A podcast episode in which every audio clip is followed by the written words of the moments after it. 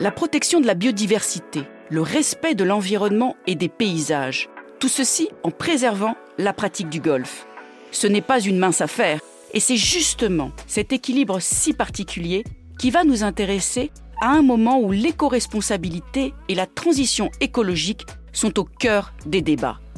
Pour aborder ces sujets, nous avons la chance de recevoir aujourd'hui Arthur Lecomte, responsable du paysage et de l'environnement au Golfe National à. Arthur, est-ce que vous pouvez un petit peu nous raconter votre histoire? Pourquoi est-ce que finalement vous faites aujourd'hui ce que vous faites? Alors j'ai une histoire euh, en rapport avec euh, le domaine du sport. Depuis que je suis très jeune, euh, j'ai commencé le, golf à l'école de golf à l'âge de 6 ans, en 90. Et j'avais un parrain qui était lui-même dans ce milieu et qui a, dirigé plusieurs structures et qui m'a familiarisé avec ce milieu. Et bon, j'ai toujours grandi dans un milieu tourné vers la nature. j'ai grandi à la campagne une, une partie assez, euh, assez verte de, de, la banlieue parisienne. Et euh, ma famille était en règle générale tournée vers l'environnement. J'avais un grand-père qui était président de la cellule environnement de l'INRA. Et euh, tous ces éléments m'ont m'ont poussé à, m'orienter vers euh, des métiers qui étaient en rapport, en, relation avec la nature. Donc j'ai commencé euh, avec la montagne et je me suis ensuite orienté vers le milieu du golf. Et ces questions environnementales, ça fait longtemps que vous les posiez?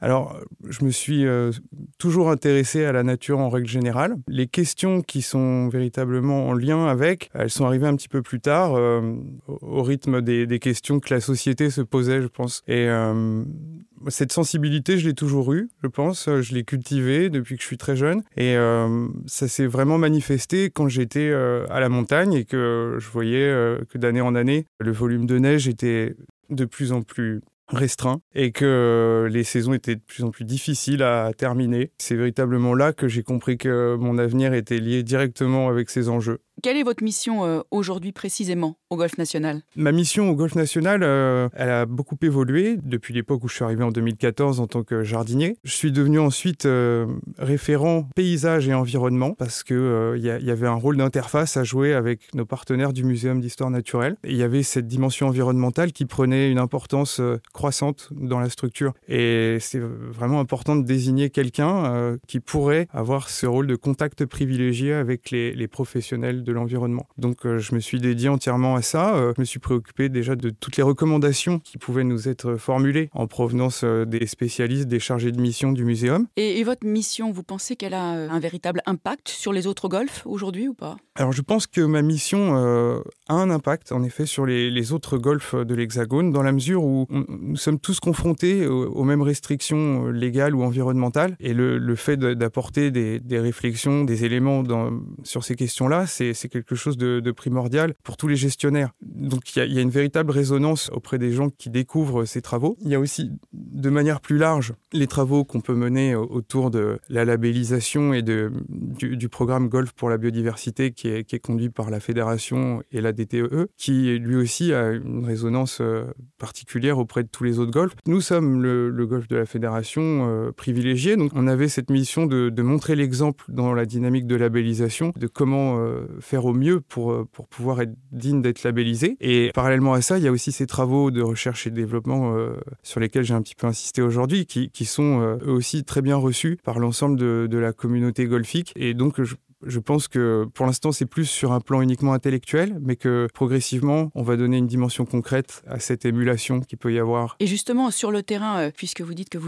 c'est là où vous êtes essentiellement formé, qu'est-ce qui vous a surpris? Est-ce qu'il y a eu des difficultés que vous avez rencontrées que vous ne suspectiez peut-être pas? Tout à fait, oui. Sur le terrain, effectivement, euh, ben, j'ai été confronté euh, à l'utilisation de nombreuses machines, chose que j'avais pas forcément prévu de d'apprendre euh, au départ. C'est vrai que dans le domaine du sport, on peut utiliser certaines machines, mais pas autant que, que ce qu'il peut y avoir dans un parc matériel de golf. Donc euh, j'étais très sensible à l'apprentissage de toutes ces machines. Et euh, le fait de concilier ces apprentissages d'utilisation, de gestion d'engins avec des connaissances solides théoriques, c'était très enrichissant.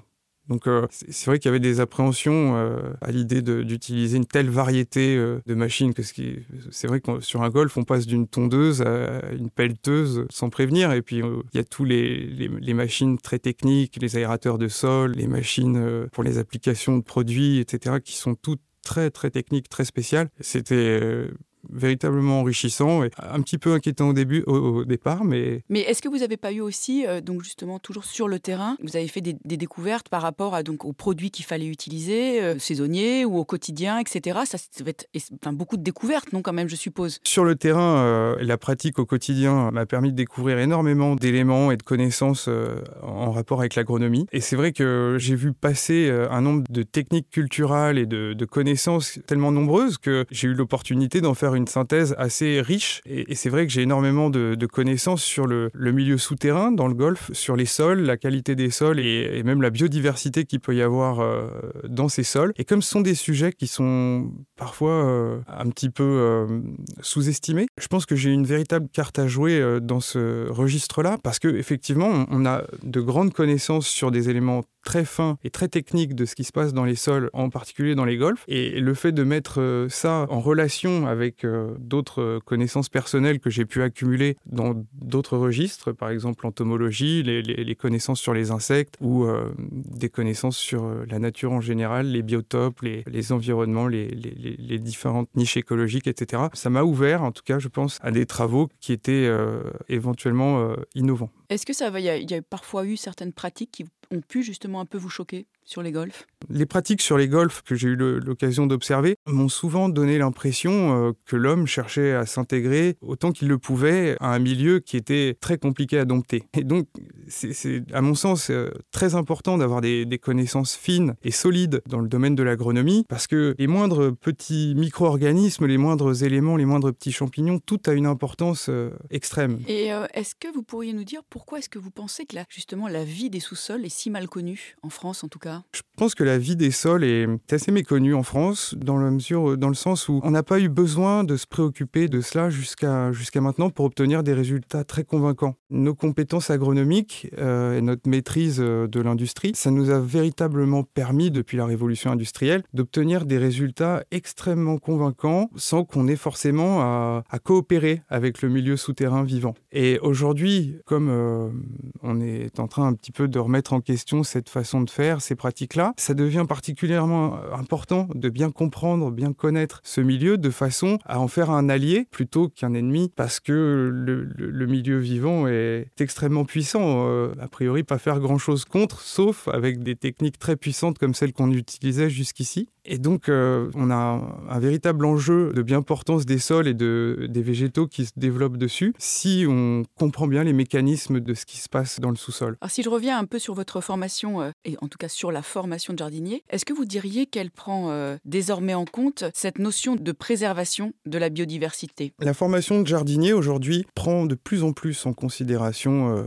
les éléments en rapport avec la biodiversité. On explique maintenant aux, aux jardiniers qu'on identifie des zones à enjeu pour l'environnement, pour l'écologie, pour les, espèces présentes sur les sites, en fonction de, des observations qui sont faites par les naturalistes des structures engagées. Et donc, encore, euh, voilà, encore une des vertus du, programme Golf pour la biodiversité, c'est le fait que des structures s'engagent. Et lorsqu'elles s'engagent, elles s'engagent d'abord à connaître reconnaître le patrimoine de leur site. En faisant ça, les jardiniers, qui font partie vraiment intégrante des structures, sont les, euh, en première ligne pour euh, apprendre et reconnaître ce patrimoine. Une fois qu'ils le savent, une fois qu'ils découvrent ce qui est présent sur le site et, quelles sont les, méthodes qui permettent de conserver euh, ce patrimoine, ils se sensibilisent par eux-mêmes. Et donc, on peut vraiment parler d'une amélioration de cette approche de la nature et de la biodiversité grâce à des, des prises de conscience à l'échelle nationale à grande échelle. Et donc, euh, tout le monde est embarqué dans cette dynamique. Il y, a, il y a très peu de gens qui sont laissés pour compte, ou euh, même les moins curieux finissent par être informés malgré eux et sont embarqués euh, par la force des choses. Et au-delà de la passion pour la nature, quelles sont, diriez-vous, les qualités nécessaires pour exercer votre métier? Les principales qualités pour exercer mon métier, à mon sens, correspondent à la capacité à s'émerveiller et avoir une forte sensibilité par rapport aux bienfaits que la nature peut nous apporter.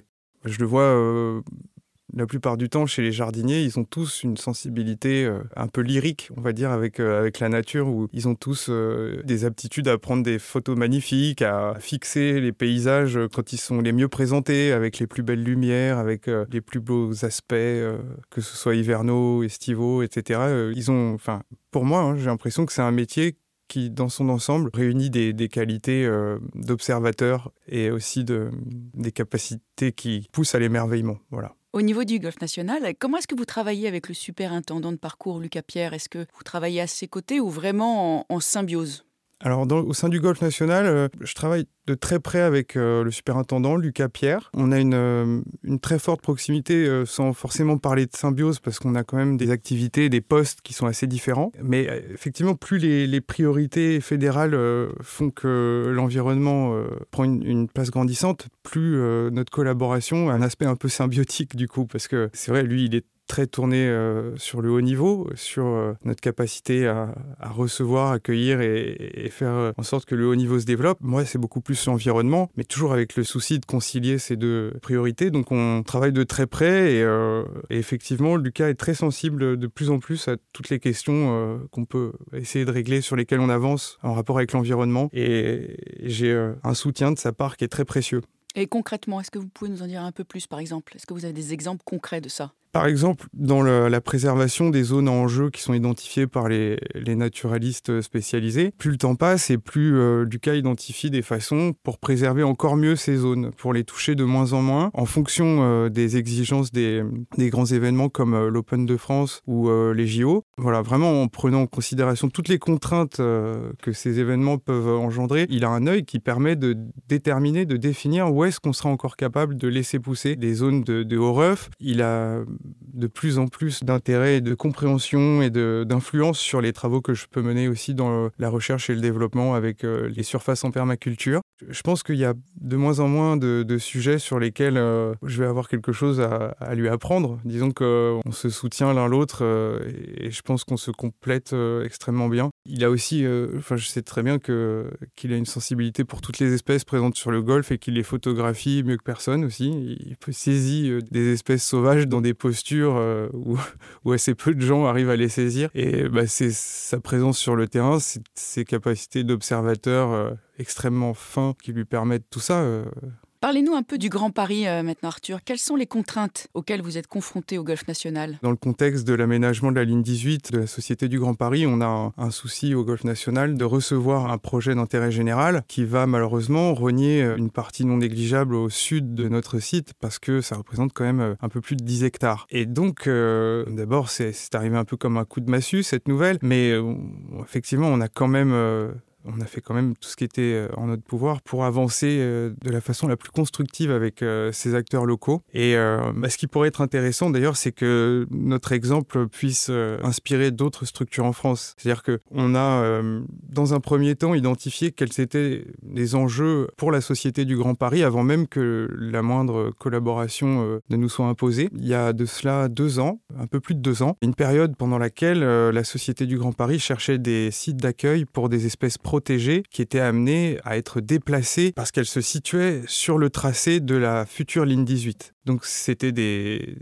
des espèces et des emplacements qui ont été identifiés euh, en amont du golfe sur le tracé. Et donc, ayant appris ces informations, je me suis positionné pour euh, proposer de jouer le rôle de site euh, d'accueil. Les naturalistes ont souvent l'habitude de dire que les, les golfs peuvent jouer un rôle de zone refuge pour des espèces menacées, vulnérables, etc. Et là, c'était véritablement l'occasion de concrétiser ce rôle et donc aussi d'entamer une relation gagnant-gagnant avec un, un, acteur du territoire particulièrement influent, la Société du Grand Paris. Et donc le golfe national joue un peu un rôle d'intérêt public, en fait, de parc de préservation. Le golf national a un, rôle majeur à jouer euh, avec euh, la Société du Grand Paris dans le cadre de l'accueil de la ligne 18. On se positionne euh, comme un, en effet, un peu comme un parc. Qu'est-ce qui a changé depuis que la fédération a commencé à travailler en 2016 sur la biodiversité, en collaboration notamment avec le Musée national d'histoire naturelle? Depuis 2016, alors la fédération a commencé son partenariat avec le muséum et il y a de nombreuses évolutions qu'on peut constater dans le domaine de l'environnement, la gestion des parcours et le, le respect de la nature en général. Il y a cette sensibilité d'abord de connaissance du fait de sensibiliser au patrimoine préexistant, qui était euh, d'après moi la priorité, parce que d'après ce que j'ai compris, le, muséum a été euh, lui-même émerveillé de voir euh, toute cette richesse patrimoniale qu'il y avait dans, les golfs lorsqu'ils en ont fait l'état des lieux. Et donc la sensibilité que les gestionnaires ont pu développer, elle a été coordonnée, elle a été rythmée par cette collaboration au départ. Donc il y a eu dans un premier temps l'identification des zones en jeu, du patrimoine et des espèces qui sont présentes sur les sites. Ça, ça a été, euh, je pense, euh, le plus important à travers des marches qui s'appellent des IQE, donc qui sont des indicateurs de qualité écologique. Et dans ces IQE, il y a euh, à chaque fois donc des inventaires qui répertorient toutes les espèces. Il y a aussi des présentations des différentes techniques culturelles et des choses qui sont à améliorer et de, de façon à mettre en place des systèmes qui permettent d'améliorer l'écologie des milieux. Et toutes ces recommandations, qui consistent à pratiquer par exemple des fauches tardives, privilégier les fauches tardives dans les milieux qui sont euh, relativement éloignés du jeu, qui viennent pas apporter préjudice à la fluidité des parties. Il y a donc voilà vraiment une recherche de laisser un maximum de milieux respirés et tranquilles là où c'est possible. Au, niveau de l'entretien des parcours euh, depuis votre arrivée en 2014, qu'est-ce qui a changé fondamentalement? Ce qui m'a semblé le plus évoluer au niveau de l'entretien des parcours, c'est euh, notre capacité d'adaptation à la réglementation euh, qui se profile en 2025. Dans la mesure où les, produits phytosanitaires euh, vont être euh, restreints et, légiférés avec la loi Labé en 2025, on, avait cet impératif, on l'a toujours, de les éliminer, de les retirer de nos pratiques de façon à, en proposer de nouvelles pratiques. Et donc, ce que j'ai vraiment vu le plus évoluer, c'est la nature des produits qu'on utilisait sur les surfaces. On est passé de, de produits qui étaient très variés, de toutes sortes de compositions, à des produits qui sont euh, beaucoup plus légers et qu'on appelle biologiques pratiquement, qu'on peut appeler bio, qui ont cette appellation ouais, de, de produits de biocontrôle maintenant. Ils sont à l'origine d'une stimulation des plantes et euh, ils permettent de maintenir euh, un équilibre euh, agronomique comparable à celui qu'on a toujours eu traditionnellement avec la liste des produits qui étaient autorisés. Et donc c'est vraiment là-dessus que j'ai vu les pratiques évoluer le plus. Je pense aussi que on a beaucoup réfléchi à l'irrigation, l'arrosage, au drainage et que j'ai vu beaucoup de pratiques évoluer à ce niveau-là parce que on a fait de très grands travaux préparatoires pour la Ryder Cup. On a quand même,